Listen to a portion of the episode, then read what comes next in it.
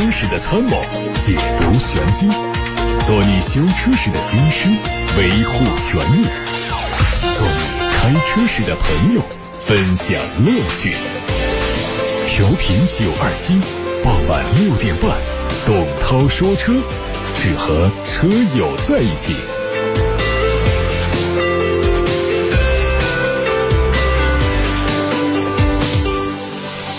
各位晚上好，这边是董涛，欢迎大家在收听节目的同时，把选车用车的问题发到直播间八六八六六六六六开通热线，还有董涛说车的微信公众号、董涛说车的微博都可以提问。看新闻，宝马全新一代五系的最新消息已经传出来。外媒说，新车计划在二零二三年之内正式推出。从曝光的外观渲染图和路试照片看，双肾格栅尺寸进一步增大，并且和全新设计的大灯融合。而纯电版本会由封闭式的格栅所取代。尾部预计是全新造型的贯穿式灯组，改成了隐藏式的布局。排气，在内饰方面配的是全新的曲面悬浮式液晶中控屏和全新的三辐式方向盘，部分功能按键会采用触控的设计。中控台的下方升级了电子波动式的换挡机构，并且提供了水晶物理操控按钮，部分物理按键的布局都有调整。二零二二款的保时捷 Taycan 将在九月份投产，新车的外观和现款没有大的区别，会提供更加鲜艳的油漆，同时语音助手得到改进。保时捷还指出。再看的操作系统已经略有改进，中央显示屏左侧有五个菜单，图标可以单独排列。除此之外，还针对远程泊车辅助系统、动力系统都做了优化升级。坦克品牌的第二款车型坦克六百已经完成量产下线，并且正式更名叫坦克五百，将在八月二十九号发布，年内正式上市。从曝光的内饰实拍图看，它配备了独立的液晶仪表、大尺寸的悬浮式中控屏和抬头显示。另外，空调出风口的中央还布置了时钟表，加上大面积的木质装饰板，提升了车内的豪华氛围。这车的长度超过了五米，轴距达到了两米八五，提供二点零 T、三点零 T 和混动，售价预计是在三十万元到四十万元元区间。东风标致官方发布了新款 508L 的官图，它将在成都车展上上市。作为年度改款，主要变化来自配置部分的升级，全系配的是十英寸的中控屏。驾控板以上的车型提升最明显，包括了交通标志识别、低速碰撞识别、车道保持辅助，还有驾驶员疲劳提醒、远近光灯辅助等在内的。ADAS 1.5版本，驾驭版和御动版增加了副驾驶座位的电动座椅调节，顶配激情版用上了 ADAS 2.0系统，部分配置增加了 AI2 的车机系统。有媒体曝光了北京现代第一款 MPV 叫库斯图的疑似售价。好像是十七万多到二十三万多，这车将在本周开幕的成都车展上首发，九月份正式上市。回顾外观，它的前脸是和全新途胜 L 相似的风格。拥有大尺寸的进气格栅、列阵式的中网和全新造型的 LED 灯组，雾灯区域是凹陷的设计，辨识度很足。内饰造型很简洁，配有和索纳塔、途胜 L 相同的四辐式方向盘、液晶仪表以及按键式的换挡。不同的是，它采用更加新颖的数字中控大屏。电动侧滑门的开关幅度达到了七十一点五公分，动力是一点五 T 和二点零 T，配八速的自动变速器。长安二零二二款的 UNI-T T 上市五款配置的售价是十一万五千九到十三万八千九。这次改款主要是围绕造型，配备了运动化的包围。最显眼的变化是中网的上方增加了 X 形状的日间行车灯，非常个性。车侧面呢，主要针对轮毂做了升级，另外还提供了全新的机甲绿配色。配置上升级了双十二点三英寸的智慧双联屏，另外还有超级刷脸账号的功能，增加了五百四十度的底盘透视全景影像。部分车型还有十一个。扬声器的车载音响，吉利帝豪 L 将在八月二十九号的成都车展上发布。外观相比现款有明显变化，车头配备了夸张的大面积的进气格栅，尾部运用了当下流行的贯穿式尾灯，大嘴的前脸看上去很运动，侧面和现款一致，动力是一点四 T。长安欧拉发布了第一款搭载五谷锂电池的全新小型电动 SUV，叫。樱桃猫官方显示，它将推出六十一千瓦时、八十千瓦时电池组的两种版本，ADC 工况的续航里程分别是四百七十公里和六百公里。在外观上，头灯、后视镜、车窗线条都明显是借鉴了魏品牌的设计语言，英朗的风格比较明显。车尾有竖置的高位刹车灯，见棱见角的尾灯也少不了魏品牌的影子。尺寸方面，车长是四米五一，轴距两米七一。长安汽车正式发布了长安汽车和华为宁德时代联合打造的全新高端汽车品牌阿维塔。品牌的第一款车型代号叫 E 幺幺，定位是中型 SUV，搭载华为的智能汽车解决方案。目前设计样车已经下线，正在做整车调试。根据现有规划，未来阿维塔将在长安、华为、宁德时代共创的智能电动网联汽车架构上做制造。目前规划的产品包括了轿跑、SUV、MPV 等十一款产品。长安汽车董事长表示，二零二五年长安品牌销量将达到三百万辆，新能源的占比会是百分之三十五。二零三零年打造世界级品牌将达成四百五十万辆的销量，新能源的占比会达到百分之六十。上汽集团旗下的 R 汽车全新产品 ES 三三的最终量产版也将在成都车展上亮相。它的定位是中大型的纯电动 SUV，前脸造型可以看到一些 R 车的影子，但不管是两侧的三角形的日间行车灯。包围两侧的三角形大灯，还有其他的一些地方的辨识度都是更高一些。结合此前的概念车，它会采用溜背的车顶线条，尾部还有夸张的扩散器。另外还会搭载三十三个高性能感知硬件，包括了激光雷达、视觉摄像头、高精地图、四 D 成像雷达、五 G 以及超声波雷达以及英伟达的超强算力的芯片。好，各位刚才听到的是汽车资讯。张先生在八六八六平台上说，我在新业路的奥迪 4S 店订了一辆车，签了合同，交了定金，但是 4S 店现在说给不了车，他们说厂家要求全部涨价，需要加钱才能提车。如果我不愿意呢，可以把之前的定金退给我。我觉得很不合理，问这种情况是否合理？不能简单的从这一行两行字上来看它合理不合理啊？我们说说这事儿啊。首先，这涨价呢，它是一个市场行为。这个没话可说，因为现在芯片短缺、资源匮乏，现在很多厂家的车呢都已经收缩了优惠的幅度啊。这个只要是市场行为就没有问题。但是呢，我们涉及到第二个问题就是合同行为。我们消费者在店里签了合同、交了定金，那么有没有约定一个车价？如果没有约定，没有问题，那厂家或者店家的涨价，我们消费者就应该接受。但是如果说签了合同，明确了车的配置、颜色、车型。明确了单价，明确了提车的时间，然后又交付了宝盖头的定金。现在店里说给不了车要涨价，那就是一个简简单单的一个合同纠纷，那是店方违反合同，那就是店方要承担责任。所以这件事儿特别简单。针对我刚才说的这几个条件，张先生看一看，你的合同里面是不是约定的非常的全面？如果只是交了一个定金订一个车，没有约定刚才说的那几样东西啊，车型、车价。和提车时间的话，那现在还不好扯啊，所以张先生欢迎可以把你的具体情况呢再发一条信息，打八六八六，或者是通过微信公众号、通过抖音等等平台，你发到直播间了，我看一看，我们再做判断，好吧？申先生问。蓝图 Free 的增程版是否值得买？这个话题昨天聊过，今天不重复了。上董涛说车的全媒体平台找到昨天的重播音频，可以找到答案。王先生说：“问凡尔赛和雪铁龙 C5 是不是同一个制造平台？凡尔赛是轿车呢，还是 SUV？这个车通过性怎么样？跟什么车是同级别的？这个车呢？我们讲平台啊，就是说我们不能简单的把它看成是生产线。”现在我们很多生产线上出各种车，这都没问题。当代的汽车生产线制造技术跟过去的是不一样。过去一条线就一个车，现在一条线出好些个车。那么说这个平台呢，往往指的是研制平台、研发平台。那么包括了我们的。一些设计思想啊、技术标准呐，还有一些零部件的一些集体供应啊等等。但在这同样的一个研发平台上，既可以做大车，也可以做小车；既可以做轿车，也可以做 SUV 的。这个目前已经是一个常识了，这是一个很普及的一个概念，在各个品牌里面都有，而不是说在某一家有。那么说到这个。东风雪铁龙的凡尔赛这个车呢，C5X 它叫 C5X，但是我们不能把它看作这是一个 C5 的一个什么运动版，这个看法太简单。呃，讲平台的话呢，它属于是第三代的 EMP2 平台，这是个模块化的平台。那这是雪铁龙集团最先进的一个中大型车的平台，在这个平台上已经做了像呃508呀、308呀、C5 啊等等这样的一些车型。那么在成熟的模块化的平台下生产呢，可以保证。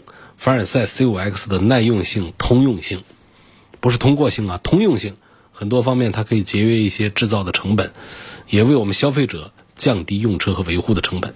同时呢，在舒适配置上呢，它用上了 MCS 的底盘调教技术，有很好的底盘表现。但是你说这个通过性，它毕竟呢，它不属于是高底盘那种 SUV，你不能太讲究它的一个通过性。至于说，它这是属于轿车还是 SUV 这个事儿啊？厂家有一句很明确的话说，就是这属于什么车，交给我们的消费者来自定义。意思是什么呢？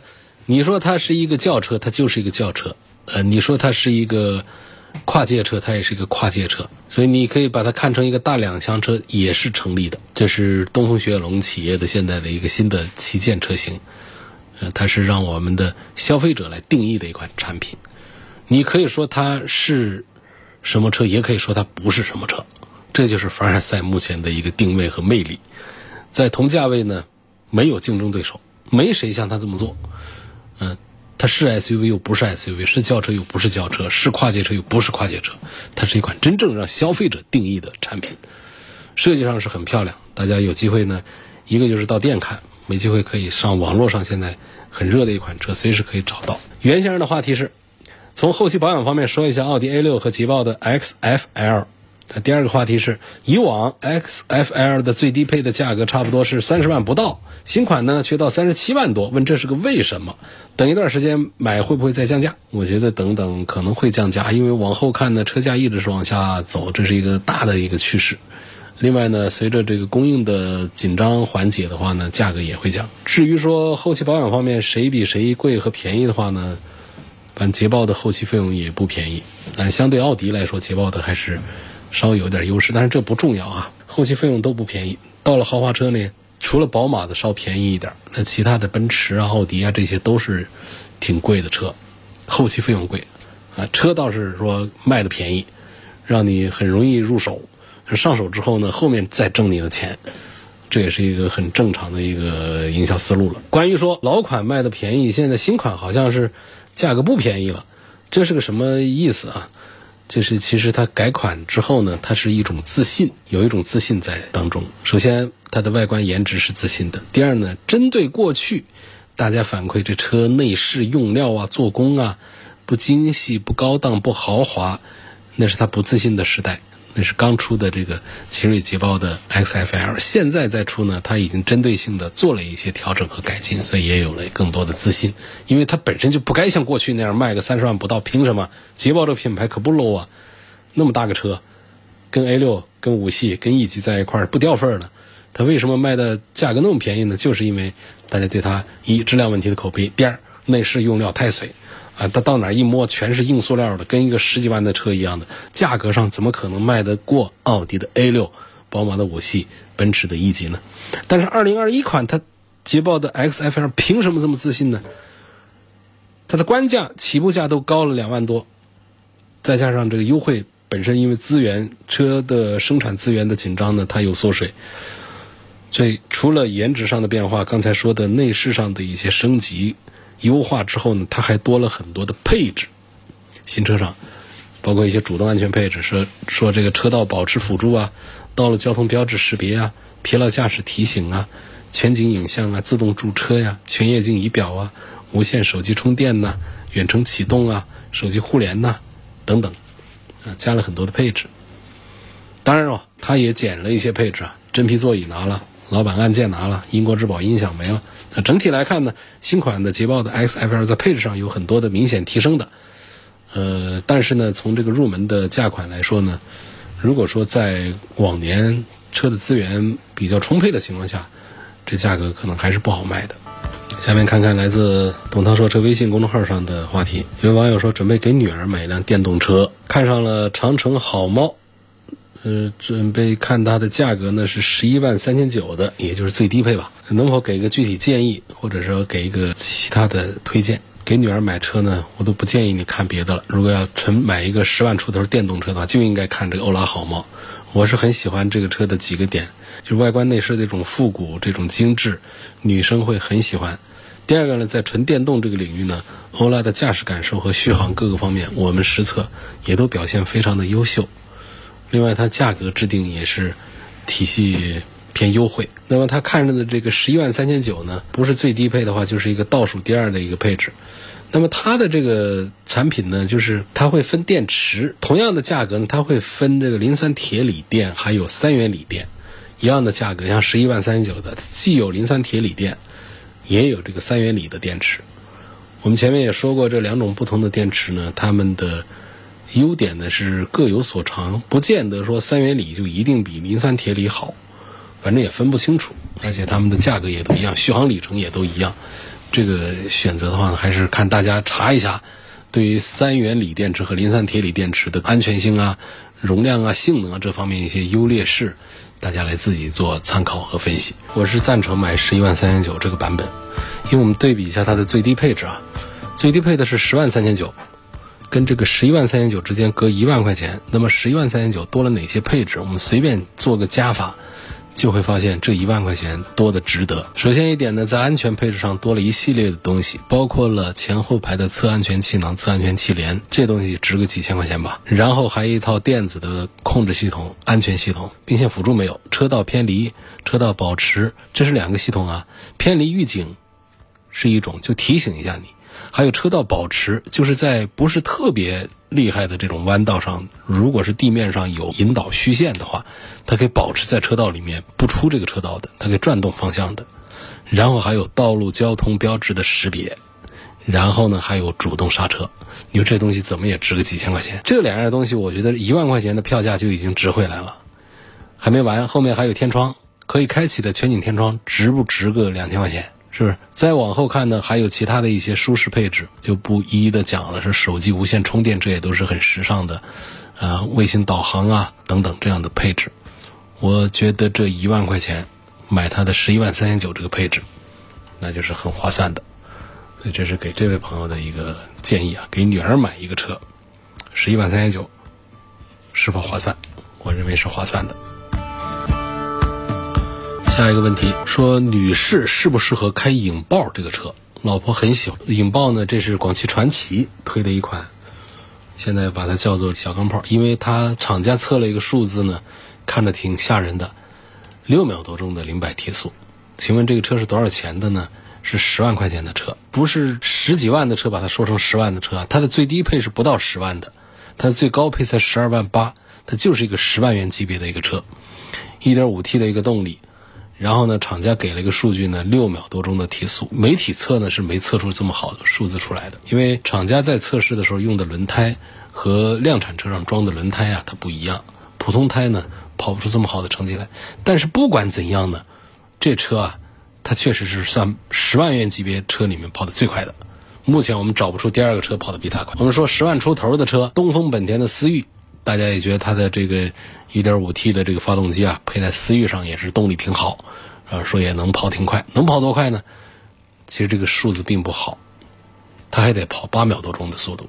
就说影豹跑不到厂家的六秒多钟，那也得是七秒多钟的速度啊。所以这是一个，但是说作为女士来买这个车呢，可能不一定觉得这个车我有必要买这跑这么快，它样子也好看呢。它那个造型，你说它是三厢车，它其实是有一点那种轿跑的那种风格在里头。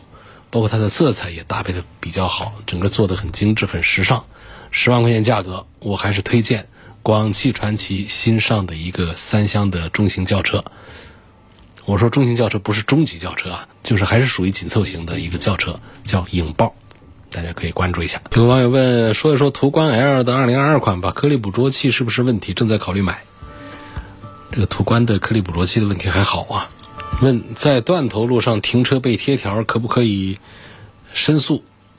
断头路是不是公路？只要是公路，然后又没有划车位，然后你没停到车位里头，交警就可以对你进行处罚。虽然说违停查处的初衷是防止车辆乱停，挡住其他过往车辆和行人，但是你不能用这个条件来限制，说我只要没有妨碍别人，你就不该给我贴条。